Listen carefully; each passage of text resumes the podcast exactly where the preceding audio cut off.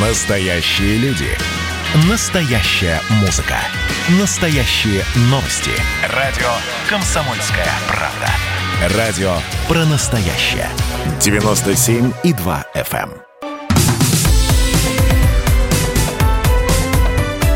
Как дела, Россия? Ватсап-страна! В студии Елена Фойна, мы с вами переносимся в Соединенные Штаты Америки, где никак не могут успокоиться в оценке событий, которые произошли 6 января, и в том, собственно, благодаря кому они произошли. А, Вот, например, по а, факту захвата Капитолия Соединенных Штатов а, завели 98 уголовных дел. Большинство дел федеральные по обвинению в тяжких преступлениях.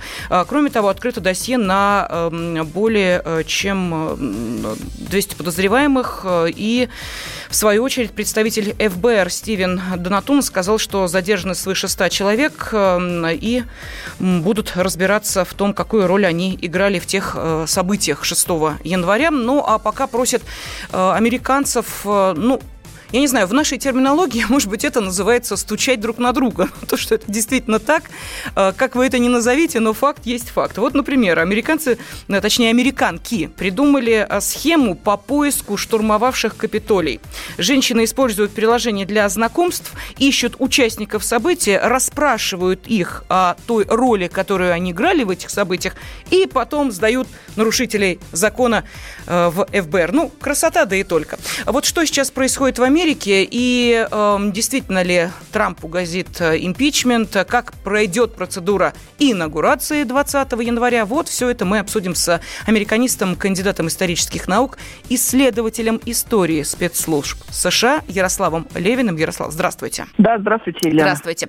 А, Ну вот смотрите, давайте сначала про э, всякие там э, иностранные э, хвостики, которые торчат из тех событий. Их очень активно пытаются найти. В частности, вот э, Федеральное бюро расследований проверяет получение э, некоторыми группами ультраправых движений платежа в размере э, 500 э, тысяч в долларов в биткоинах, и, мол, якобы эта сумма эм, э, была отправлена гражданином Франции. То есть никак э, не могут э, успокоиться, и обязательно нужно найти кого-то извне, кто мог бы спровоцировать или поддержать финансово события 6 января. Да ну нет, я бы сказал, что это обычная работа правоохранительных органов, потому что если мы взглянем на историю ФБР, то в принципе вот нечто подобное было довольно часто. Например, когда э, было убийство президента Джона Кеннеди, ФБР достаточно активно проверяла советский след, кубинский след. Э, И, кстати говоря, эта информация известна-то во многом благодаря Дональду Трампу, который приказал рассекретить весь пак документов по убийству Джона Кеннеди. Это нормальная работа, они проверяют версию. То есть есть подозрительная, ну, в кавычках, подозрительная транзакция, ее надо проверить. Вот другое дело, если они за нее уцепятся и начнут что-то из этого пытаться извлечь, это уже другое дело. Тогда уже надо будет смотреть по фактам. А пока, ну, в принципе, это все на самом деле в рамках нормальной работы правоохранительного органа. То есть они проверяют всю подноготную явление. Мгм. И тут мы сможем какие-то выводы делать только уже э, в дальнейшем, когда мы увидим, как эти выводы будут интерпретироваться самим ФБР, как факты, которые они будут э, находить, будут интерпретироваться. Вот тогда уже будет понятно, политический там характер или это все-таки нормальная работа правоохранительного органа. Ну, тогда относительно, э, собственно, тех, э, кто пошел штурмом на Капитолий, возникает вопрос. Ведь нас уверяют, что спецслужбы Соединенных Штатов Америки и правоохранительные структуры, они настолько сильно укомплектованы различной техникой, что они могут там вычислить путь человека чуть ли не от его зачатия до совершения тех или иных действий. Ага, вот в ага. данной ситуации призыв гражданам «сдавайте, рассказывайте» – это что? Э, О чем говорит этот шаг? Ну, во-первых, начнем с того, что э, все спецслужбы пытаются представить себя сильнее, чем они есть. Это нормально совершенно. Э, И в целом, как бы, сама массовая культура у нас направлена на то, чтобы со времен еще, наверное, Яна Флеминга представить э, агентов разведки, агентов контрразведки какими-то суперменами. Какие они не супермены, никогда ими не были. Это простые люди, которым свойственно совершать ошибки, свойственно э, делать глупости, вести себя иногда откровенно по-тупому.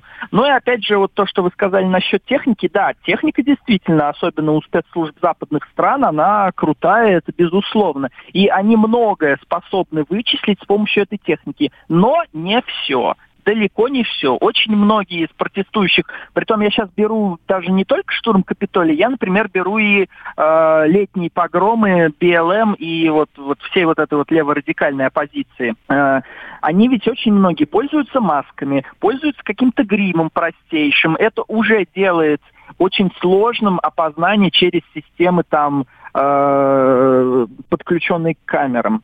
Вот. Uh-huh.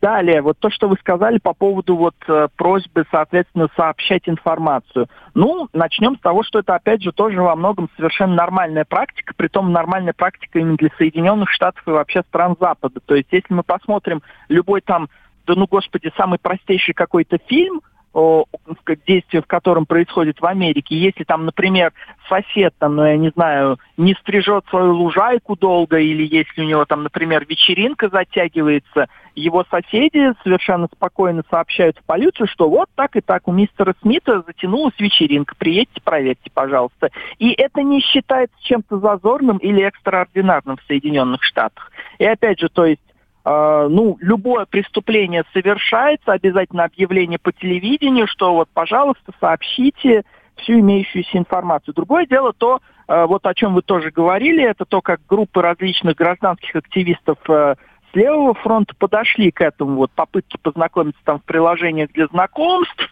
и вывести как-то на чистую воду на какой-то разговор. Вот это уже ненормально, вот это уже странно. Угу. Ну и скажите, для вас э, не странно, что э, на должность директора э, ЦРУ был выдвинут Уильям Бернс, то есть дипломат, который прекрасно знает нашу страну, проработал три года послом в Москве, написал книгу американской внешней политики. Кстати, фрагменты этой книги можно найти на сайте kp.ru. И в этой книге, в частности, он сказал, что Россия стала сильнее гораздо раньше, чем мы ожидали. То есть э, они с какой Россией-то по-прежнему дело имеют? С Россией 90-х? Или все-таки немножечко э, понимают, что изменилась страна за это время? Ну, начну, наверное, с первого вопроса в целом о фигуре Уильяма Бернса. А, я бы, наверное, не придавал такого большого э, значения его русскому бэкграунду, Э, это у нас карьерный дипломат, который прекрасно работал и при республиканских администрациях, и при демократических администрациях. Здесь, мне кажется, выбор в первую очередь за счет его профессиональных качеств, за счет отсутствия у него каких-то ярко выраженных партийных симпатий.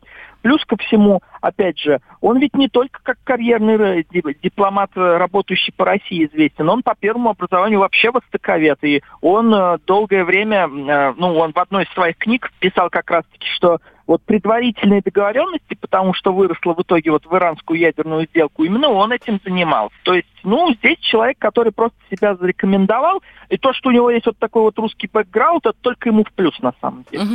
Спасибо. Американист, кандидат исторических наук, исследователь истории спецслужб США Ярослав Левин был на связи с нашей студией. Но еще раз напомню, фрагменты э, книги Уильяма Бернса вы можете найти на сайте kp.ru и прочитать о том, как, собственно, воспринимали события в э, нашей истории те, кто следили за ними, приехав в нашу страну из других стран. Кто виноват и что делать, в нашей стране знает каждый. А вы попробуйте предсказать, что будет. Каждый четверг в 8 вечера по московскому времени главный редактор «Комсомольской правды» Владимир Сунгоркин делает прогнозы, как станут развиваться события. И у него это отлично получается. У нас очень сильная налоговая служба. Руководитель ее, господин Мишустин, это один из выдающихся управленцев. Ему бы возглавить правительство. Байден может победить с минимальным перевесом. И, скорее всего, они будут спорить, ходить в Верховный суд, доказывать. Карабах станет азербайджанской территорией, каковой она является по всем международному праву и, извиняюсь, по решениям, специальным решениям Организации Объединенных Наций. К лету исчезнет вся эта пандемия, и мы перейдем к нормальной жизни. И дальше, я бы прогнозировал, будет огромный всплеск во всем, в экономике, в потреблении. Я предрекаю, что где-то уже к осени будет серьезный бум всего хорошего против всего плохого. Хотите знать, что будет? Включайте радиоприемники каждый четверг в 8 вечера по Москве.